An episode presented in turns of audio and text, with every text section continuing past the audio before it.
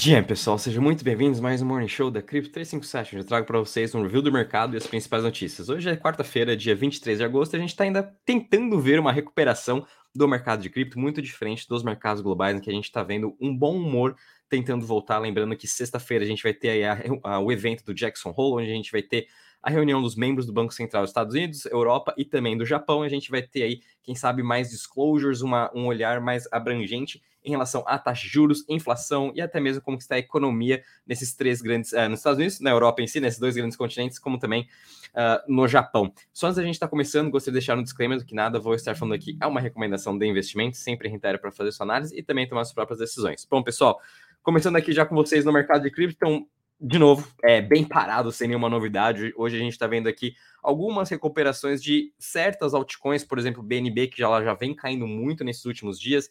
Ela vem segurando bem até nessa região dos 220, do, 220 a 200 dólares. Ela teve o seu hacker na Venus Finance, que é um dos principais protocolos de empréstimo, teve grandes liquidações.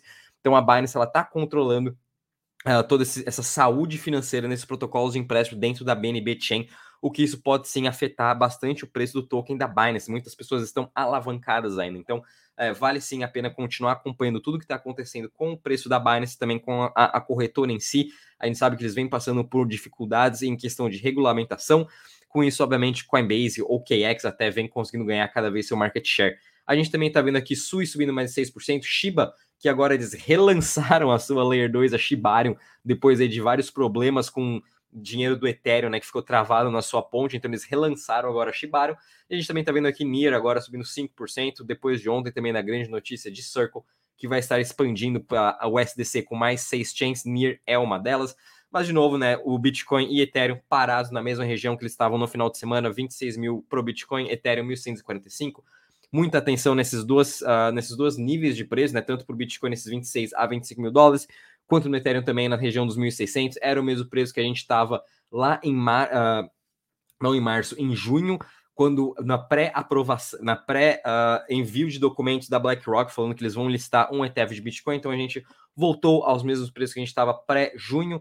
Né? Então vamos ver como que está também essa consolidação. Muitas pessoas estão segurando aqui a posição. A gente sabe que 30% dos contratos que já estavam alavancados foram zerados. Então é, essa, essa alta que a gente teve também nesse um, um mês quase, os 25 mil plus 30 mil dólares, foi uma alta muito alavancada em, na parte de perpétuos, né? Então não foi também compras spot, mas aqui normal a gente limpar um pouco dessa alavancagem no mercado.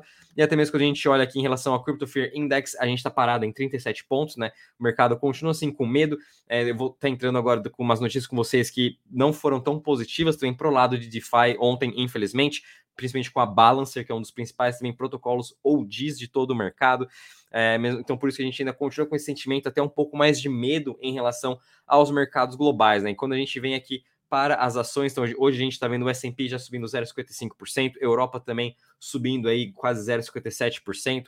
E, obviamente, aqui a, a, Ásia, né? China, Japão e Hang Seng, só China fechando em queda de 1,34. É, obviamente, com todas as notícias que eu já venho comentando com vocês desde a semana passada sobre desaceleração econômica na China, é, mercado imobiliário também está em forte crise. O mercado, sim, ainda esta semana está esperando um estímulo maior vindo do governo chinês e, obviamente, um corte de juros mais acentuado para a gente começar a ver um estímulo maior na economia da China.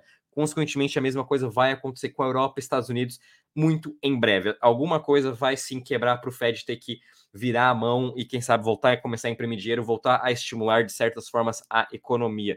Né? Então, o que está acontecendo na China agora vai ser uma, alguma coisa que pode sim acontecer aqui no, na Europa ou nos Estados Unidos, né? Até mesmo no Brasil, a gente está vendo muitas empresas ainda passando com dificuldades, Magazine Luiza, a gente teve agora o caso da 1, 2, 3 milhas, enfim, a gente sabe como essa taxa de juros global vai, vai continuar atrapalhando todo o desenvolvimento de, da economia global de que a gente vive, né? E com, e com obviamente, vindo aqui com vocês, Treasury de 10 anos a 4,26% e o dólar agora chegando a quase 104 pontos. Então, dois fatores também não estão ajudando nada os ativos de risco, né? O Treasury a 4,26 com o dólar também ganhando cada vez mais força. Isso aqui é uma questão de denominador, a força está aqui no denominador.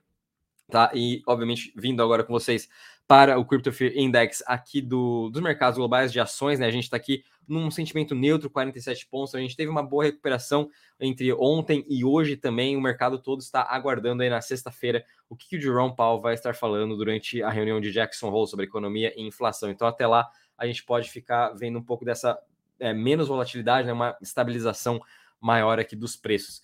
Vindo agora com vocês para as notícias, então, uma notícia muito positiva vindo da Maple Finance, uma das principais empresas que estão tokenizando ativos reais dentro do blockchain.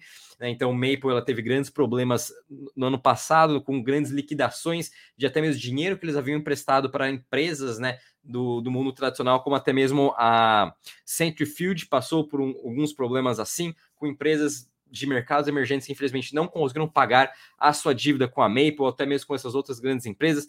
É, eles então agora estão é, conseguindo se reconstruir, e o mais interessante é que Maple está voltando para o ecossistema da Solana. Maple antes estava tanto no Ethereum quanto Solana. A FTX quebrou, né? A gente viu toda aquela grande liquidação dos preços de Solana. Maple foi muito afetada porque muito do seu colateral lá era em Solana.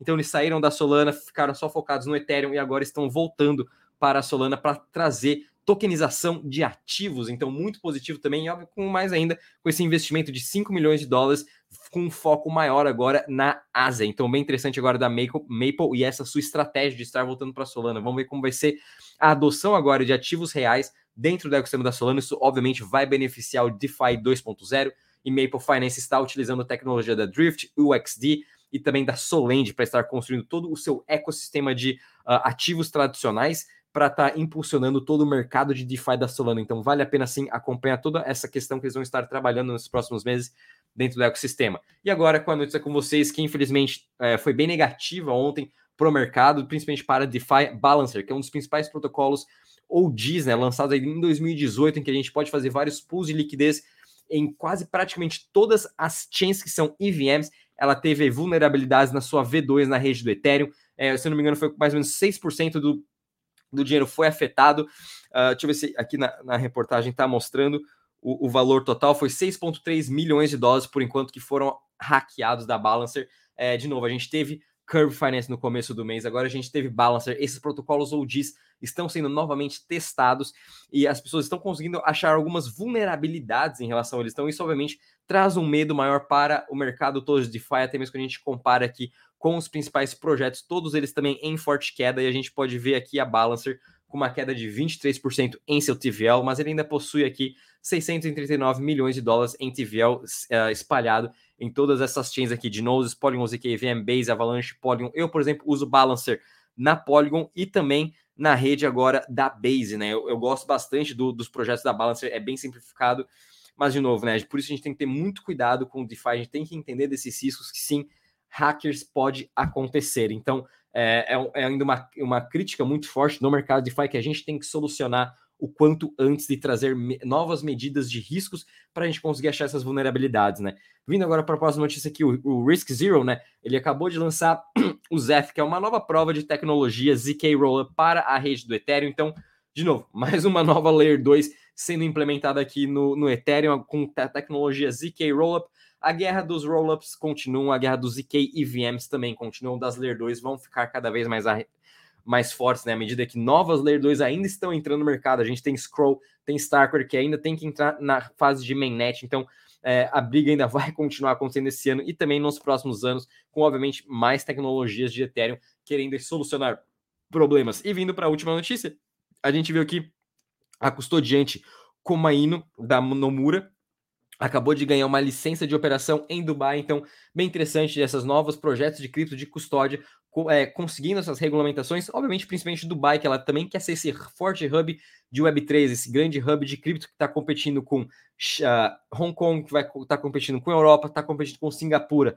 Bem interessante, sim, Dubai, uh, continuando na mídia e dando licenças para novas empresas para continuar expandindo todo o seu ecossistema de ativos digitais. E finalizando aqui com vocês com o calendário econômico, tivemos recentemente agora né, dados de manufatura, dados de serviço, Uh, e também dados serviço e manufatura aqui da Europa vindo abaixo da expectativa alguns pontos, outros aqui de manufaturas dependendo do país vindo um pouco, né? Então, um pouco de misto ainda esses dados econômicos.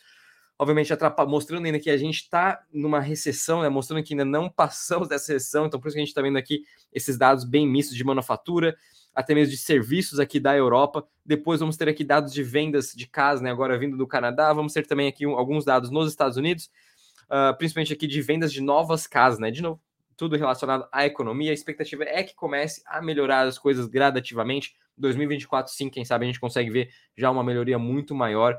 uh, de todo o mercado global. Bom, pessoal, vou ficando por aqui. Espero que tenham gostado. Não esqueça de deixar o seu like, subscrever para o canal e compartilhar com seus amigos e familiares. Até amanhã. Bom vocês a todos. Tchau.